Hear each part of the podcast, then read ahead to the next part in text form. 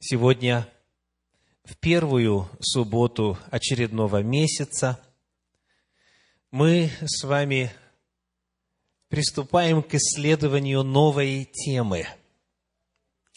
В рамках богослужений, которые мы проводим раз в месяц, как правило, звучит проповедь короче обычной, для того, чтобы оставить время для служения свидетельств, и исповеданий о Боге. И вот в таком формате, с шагом одна проповедь в месяц, уже в нашей церкви прозвучало два цикла. Первый из них назывался «Жертва хвалы», и второй – Иисус Христос. Сегодня мы приступаем к новой теме. И тема эта должна принести для всех нас благословение свыше. Это общий цикл проповедей, который называется молитва. Молитва. Раз в месяц мы будем возвращаться к этой важнейшей теме, открытой на страницах Священного Писания, и открывать для себя всякий раз новую грань новую сторону Божьей истины, новое измерение молитвы. Впереди, дай Бог, нас ожидает много проповедей на эту тему, потому что тема молитвы воистину неисчерпаема. Первая проповедь представляет собой попытку выяснить в начале ответ на вопрос о том, чем молитва не является – по замыслу мы посвятим несколько богослужений, несколько первых суббот месяца исследованию того, что молитва собою не представляет, вопреки распространенному мнению. И первая тема в этом цикле, тема на сегодня, формулируется так. Молитва, двоеточие. Молитва, двоеточие, не медитация. Молитва, двоеточие, не медитация. Название сегодняшней проповеди. Итак, что такое медитация? Дадим определение. Согласно философскому словарю, слово «медитация» происходит из латинского языка. И там глагол медитацию означает размышлять. Или в форме существительного размышление. Медитация – это размышление. Далее определение звучит. Медитация – это интенсивное, проникающее вглубь размышление, погружение умом в предмет, идею, и так далее, которое достигается путем сосредоточенности на одном объекте и устранения всех факторов, рассеивающих внимание, как внешних, то есть звук, свет и так далее, так и внутренних, физическое, эмоциональное и другое напряжение. Медитация по определению – это размышление, размышление интенсивное, это сосредоточенность, это сосредоточение на каком-то одном вопросе, на одном предмете исследования, на одном аспекте, в данном случае, Божьей истины. Медитация. К сожалению, однако, в современном русском языке слово «медитация», как правило, понимается по-другому. Какая ассоциация у вас в первую очередь возникает со словом «медитация»? Йога, первое слово. Медитация, йога. Еще восточные религии. Еще восточная философия и так далее. В действительности, в современном русском языке слово «медитация» как правило, ассоциируется с восточным типом медитации. Я продолжаю чтение словаря. Восточный тип медитации представленный всеми формами йоги в Индии, даосизмом в Китае и так далее, предлагает религиозно-мистическое растворение индивидуального сознания в безличностном, океаноподобном абсолюте. Какое ключевое слово здесь? Растворение. Если медитация по смыслу, по определению и по сути это действие ума – это размышление, это напряжение ума для анализа, для раздумья, для исследования, то восточный тип медитации – это как раз-таки наоборот отказ, отключение сознания, отключение мыслительной деятельности и фиксация на немыслительных состояниях. Читаю дальше – ситуация, реализуемая образами мотылька, сгорающего в пламени свечи, когда ничего не остается, или соляной куклы, которая растворяется в воде моря, вновь исчезает. Цель восточной медитации – это отключение сознания и растворение в том, в отношении чего предполагается благо, здоровье, красота, гармония и сила. Но поскольку разум не действует, поскольку барьеры сознания сняты, поскольку человек как раз-таки отключает рацио, он соединяется, сам не зная с кем растворяется, сам не зная в чем. Медитация – это термин, который в зависимости от контекста, в зависимости от религиозного направления имеет разное значение и очень сильно разнящиеся последствия. Говорит ли Библия о медитации? Описывается ли в Библии медитация? Полезна ли она? Уместна ли она?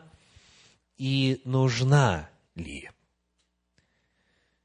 Все зависит от того, каким определением вы пользуетесь.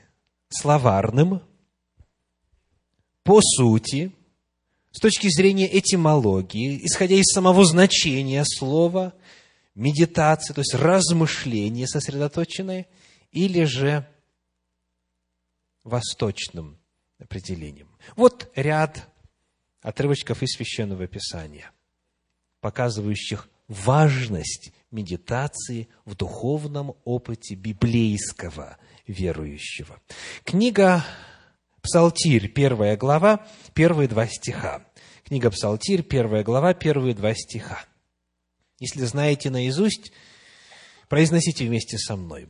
«Блажен муж, который не ходит на совет нечестивых, и не стоит на пути грешных, и не сидит в собрании развратителей, но в законе Господа, воля Его, и о законе Его размышляет Он день и ночь. Посмотрите на этот стих, на последний из прочитанных стихов в английском переводе. Какое слово вы видите? But he delights in the law of the Lord, но он находит отраду в законе Господнем, и дальше, and his law doth he meditate day and night. Он дословно медитирует над законом Господним день и ночь. В английской Библии глагол meditate и существительное meditation вы встретите неоднократно – потому что оно то и значит. Размышление, размышлять, исследовать, сосредотачивать разум на истине Божьей. Итак, важно ли размышление, важна ли медитация? Да, говорит Священное Писание, в законе, о законе Божьем, о законе Его размышляет он день и ночь. В книге Псалтирь, в 76 главе, на эту тему прочитаем стихи 12 и 13. Книга Псалтирь, 76 глава, стихи 12 и 13. «Буду вспоминать о делах Господа, буду вспоминать о чудесах Твоих древних, буду вникать во все дела Твои, размышлять о великих Твоих деяниях». То же самое слово, тот же самый глагол «размышлять». Синонимы «вникать», «вспоминать». Это очень важно – и этого очень сильно недостает многим современным верующим. Именно вот это интеллектуальное напряжение, когда мозг сосредоточенно, не отвлекаясь, разбирает какую-то Божью истину. Это чрезвычайно важно. В книге «Псалтирь» это слово очень часто встречается. И вот прочитаем в 118 главе несколько стихов на эту же тему. 118 глава книги Псалтирь, 15 стих, например, 15. «О заповедях Твоих размышляю и взираю на пути Твои». 23, 23. «Князья сидят и сговариваются против меня, а раб Твой размышляет об уставах Твоих». 27. 27. «Дай мне уразуметь путь повелений Твоих, и буду размышлять о чудесах Твоих». 48. 48.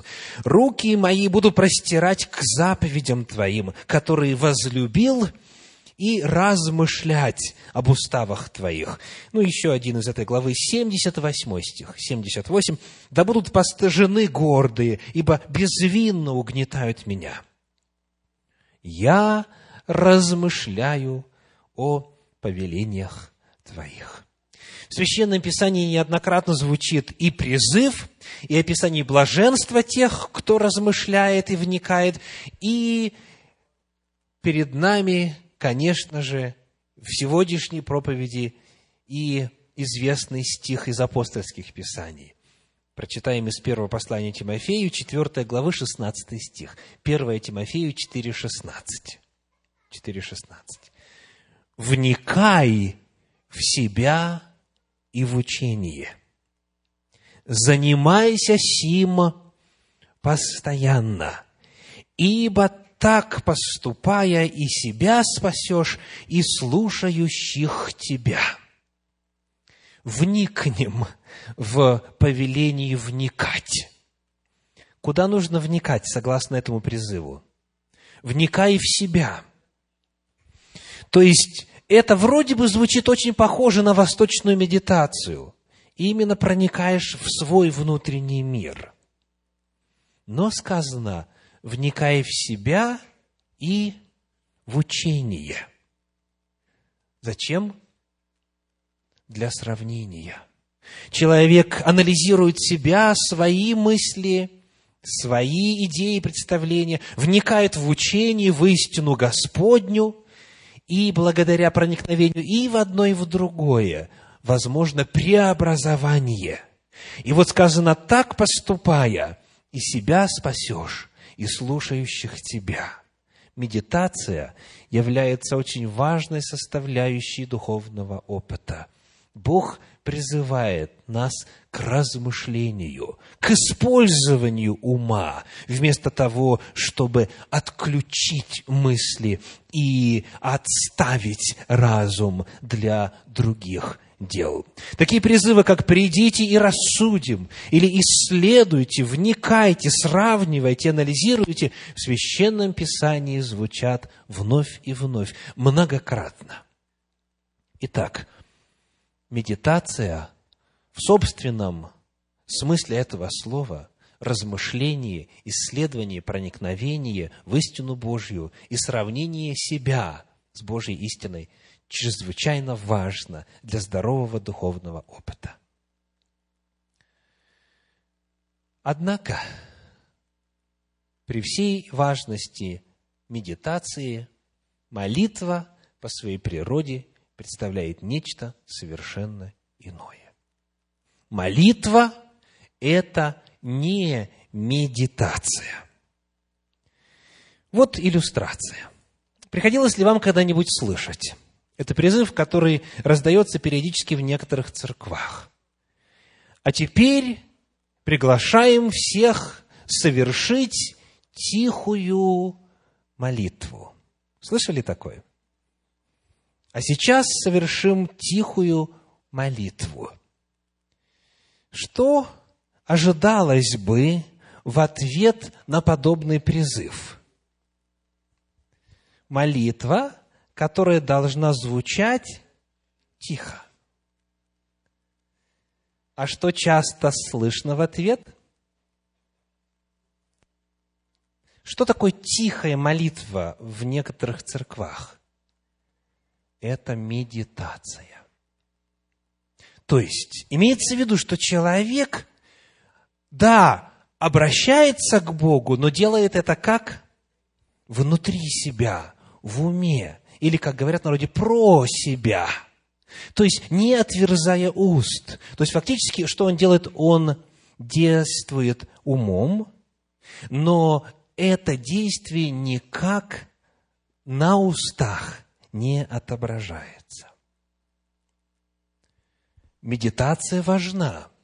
Размышлять о Господе важно. Мысли, даже направленные Господу, даже, возможно, предложения сформулированные, чтобы быть адресованными Господу, это очень важно, и этому есть место в духовном опыте. Но тихая молитва – это произносимая шепотом. Это молитва негромкая, с низким уровнем звука, приглушенным голосом. Это не медитация, при которой слова не произносятся – если человек не произнес и не отверз уст своих пред Господом, значит, он не помолился. Давайте посмотрим, откуда это следует. Вначале я хочу обратиться в первую очередь в исследовании принципа и природы молитвы к некоторым словарям, к некоторым документам, а затем мы посмотрим на определение молитвы непосредственно в Священном Писании. Первая цитата, первое определение из документа, который называется «Сидур», это молитвенник, «Сидур – врата молитвы». Вот позиция, которая является официальной в современном иудаизме цитирую, простая медитация, то есть создание настроения близости к Богу, не является молитвой. Молитва должна быть выражена словами, потому что словесная речь – это одна из важнейших особенностей человека, отличающих его от животного – Молитва должна быть не просто проговорена мысленно, но обязательно сказана вслух, так как человеку свойственно гораздо более серьезно относиться к реально произносимому слову, чем к произнесенному мысленно. Такова позиция в иудаизме. Молитва становится таковой тогда, когда медитация – сосредоточенность на Боге, мысли о Боге озвучиваются и звучат вслух. Цитирую вновь, молитва обязательно должна быть сказана вслух. Посмотрим теперь на христианский источник, на известную распространенную библейскую энциклопедию, христианский документ. Вот какое определение, словарное определение молитве мы находим там, в библейской энциклопедии. Молитва, цитирую, есть возношение ума и сердца к Богу, являемое благоговейным словом человека к Богу. Замысловатое определение. Давайте еще раз прочитаем. Молитва есть возношение ума и сердца к Богу, являемое, то есть обнаруживаемое благоговейным чем? Словом человека к Богу. Вот здесь сочетается соответствующие мысли, соответствующие настроения размышления и выражение он их в слове. Молитва – это слово человека к Богу, которым он возносит свой ум и свое сердце. Молитва, соответственно, исходя из этих определений, не может быть беззвучной. Тогда это что-то иное, возможно, важное и нужное, но это не молитва. Поддерживает ли Священное Писание такой взгляд? Как Библия отвечает на вопросы, которые мы разбираем сегодня в проповеди «Молитва, двоеточие, не медитация». Приглашаю вас взглянуть на 141 псалом. Псалом 141, стихи 1 и 2. 1 и 2. Учение Давида. Молитва его, когда он был в пещере – Голосом моим Господу возвал я. Голосом моим Господу помолился. Излил пред Ним моление мое, печаль мою открыл Ему. В прочитанных стихах присутствует литературный прием, который известен в литературоведении, в частности в герменевтике библейской, как параллелизм. Параллелизм – это прием, при котором одна и та же мысль повторяется дважды. И в данном случае у нас синонимический параллелизм. Одна строчка в следующей за ней соответствует, но выражается разными словами. Вот как это звучит. «Голосом моим Господу возвал я», и параллельно фраза какая? «Голосом моим Господу помолился». Молитва есть возношение к Господу голоса, звука. Это работа уст. В книге пророка Осии, в 14 главе, первые три стиха раскрывают перед нами определение молитвы следующим образом. Осии, 14 глава, первые три стиха. «Обратись, Израиль, Господу Богу твоему, ибо ты упал от нечестия твоего.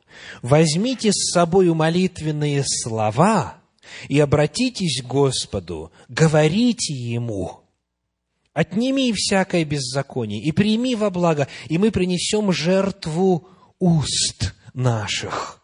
Ассур не будет уже спасать нас, не станем садиться на коня и не будем более говорить изделию рук наших боги наши, потому что у тебя милосердие для сирот. Вот образец молитвы. Это то, что Бог говорит, необходимо сделать нужно Израилю. Вот что надо сделать. Необходимо совершить молитву. Как это делается? Что такое молитва? Чем молитва является? Сказано, мы возьмем слова, далее глагол «говорите», и еще очень важная фраза «принесем жертву уст наших». Молитва – это жертва уст, это функция уст, это слова. В 31 главе книги «Псалтирь» первые шесть стихов показывают разницу между молитвой беззвучной, бессловесной и молитвой, которая произносится вслух. Псалом 31, стихи с 1 по 6. Псалом Давида. Учение. «Блажен, кому отпущены беззакония, и чьи грехи покрыты. Блажен человек, которому Господь не вменит греха, и в чем духе нет лукавства. Когда я молчал, обветшали кости мои от вседневного стенания моего. Ибо день и ночь тяготела надо мною рука Твоя, свежесть моя исчезла, как в летнюю засуху. Но я открыл Тебе грех мой и не скрыл беззакония моего. Я сказал, исповедаю Господу преступления мои, и Ты снял с меня вину греха моего. Зато помолится Тебе каждый праведник во время благопотребное, и тогда разлитие многих вод не достигнет его. С одной стороны, молчание. Как вы думаете, Давид в это время размышлял о своем грехе? Признавал, что он грешен? Знал ли за собой вину?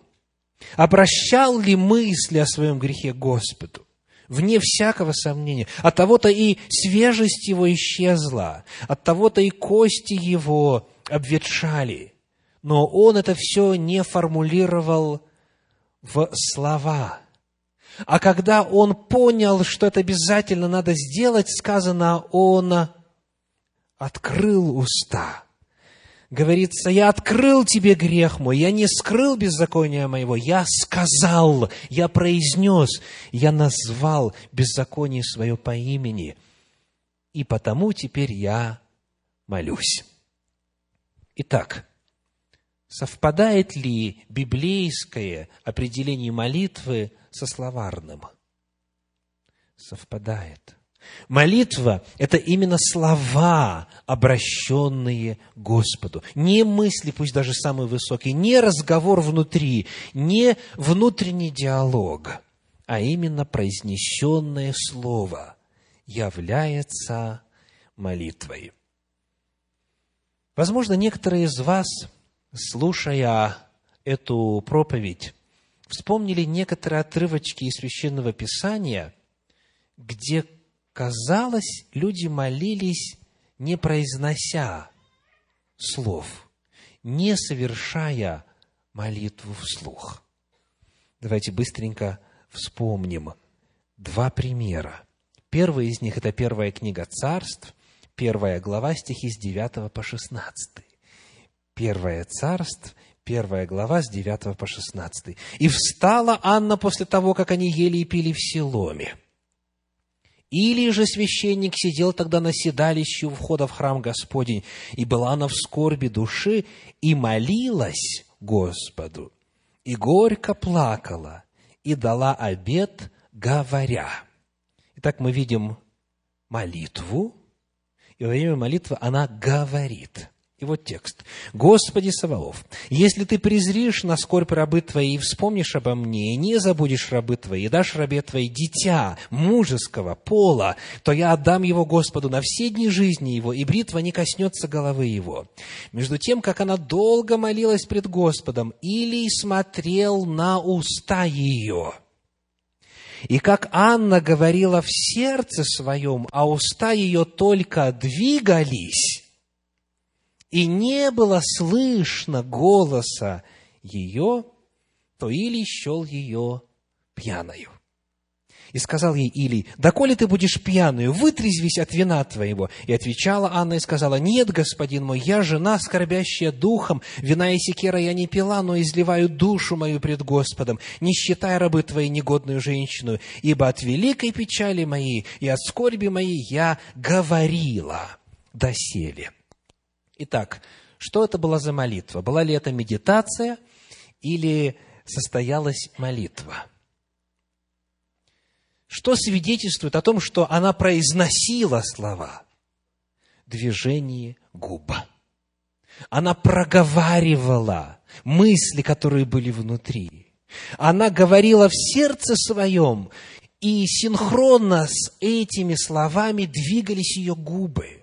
Она молилась очень тихо, так что на расстоянии ничего не было слышно, но она именно говорила, она слагала эти слова не просто в сердце, а именно устами. Да, молитва, произнесенная даже еле слышно, но все-таки озвученная устами, пусть даже с минимальным уровнем громкости, это молитва. И Анна именно молилась. Еще один пример – Евангелие от Луки, 18 глава, стихи с 9 по 14. Евангелие от Луки, 18 глава, стихи с 9 по 14. «Сказал также к некоторым, которые уверены были о себе, что они праведны, и уничижали других, следующую притчу. Два человека вошли в храм помолиться. Один фарисей, а другой мытарь. Фарисей, став, молился сам в себе так. «Боже, благодарю Тебя, что я не таков, как прочие люди, грабители, обидчики, прелюбодеи или как этот мытарь. Пощусь два раза в неделю, даю десятую часть из всего, что приобретаю». Делаем остановочку.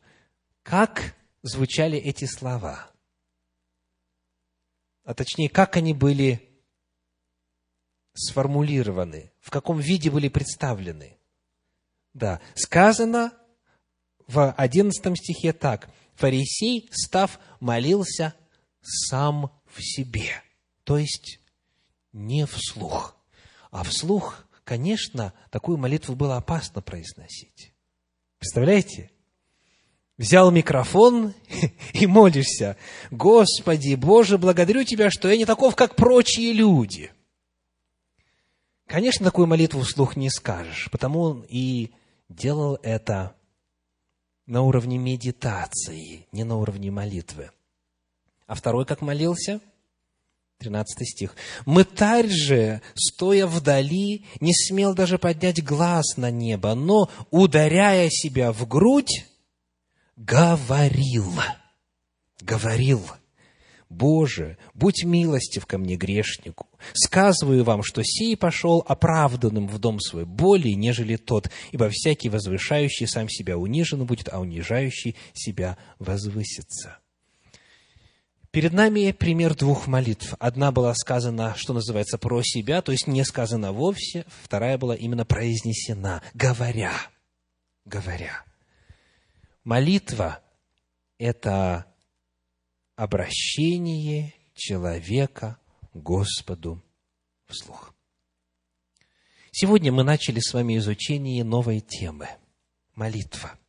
Впереди нас, по милости Господней, ожидает много откровений из Священного Писания.